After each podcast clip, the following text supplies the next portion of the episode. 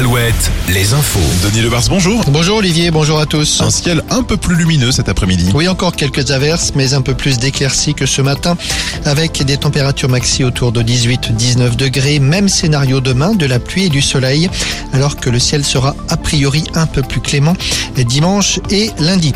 Collectionneur ou dealer, un saumurois de 27 ans a été condamné hier à 8 mois de prison ferme. Il stockait chez lui des dizaines d'armes, des armes qu'il achetait sur Internet. Il affirmait aux enquêteurs et aux juges qu'il collectionnait ces armes, précisons qu'il est actuellement détenu pour une affaire de GoFast, un transport de drogue. Il est donc condamné à 8 mois supplémentaires.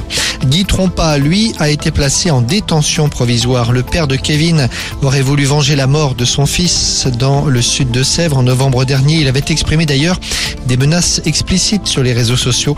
Il est placé en détention provisoire en attendant son procès le 2 juin. C'est une façon d'ailleurs d'empêcher que des pressions puissent être exercées sur des témoins notamment.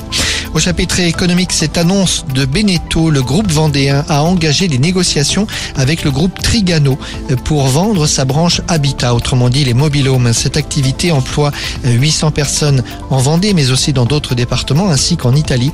Cette vente permettrait au groupe vendéen d'accélérer la croissance de sa branche nautisme. Le groupe Trigano, de son côté, est spécialisé dans les camping-cars, caravanes et autres mobilhomes. Les candidats à la reprise des restaurants courte pas, ils disposent eux, d'une semaine de plus pour déposer leur offre. La date limite a été décalée à vendredi prochain. Courte paille, rappelons-le, ce sont plus de 220 établissements en France pour plus de 2000 salariés. Le sport en foot de la Ligue 1, pas de match ce soir. Les rencontres se disputent demain et dimanche. Et puis en basket, nouveau déplacement ce soir pour Cholet qui enchaîne les matchs en cette fin de saison, cette fois dans le sud à Fos-sur-Mer. Très bonne journée sur Alouette.